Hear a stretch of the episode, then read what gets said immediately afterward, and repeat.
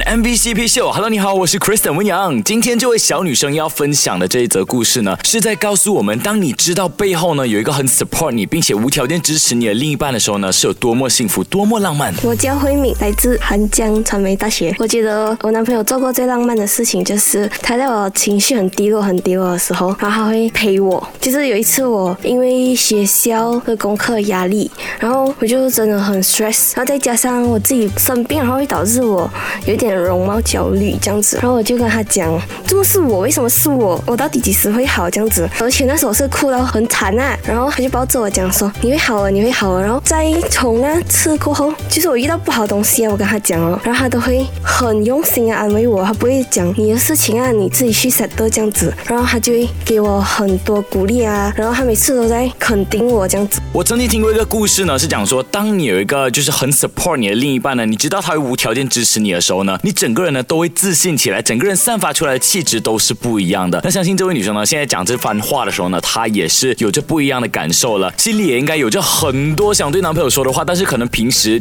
就太日常了，讲不出来，你知道吗？想对男朋友说些什么？因为真的对我自己来讲啊，我的容貌有时候自己是有时候 accept 不到问啊。我跟他讲了过后，他就讲你现在也是很美啊，然后就一直讲这些话。有时候很谢谢他啦，因为我没有这样子讲他，我没有给他这样子的肯定，可是他有做这样子的事情。这样如果现在有个机会的话，你想怎样跟他讲呢？很想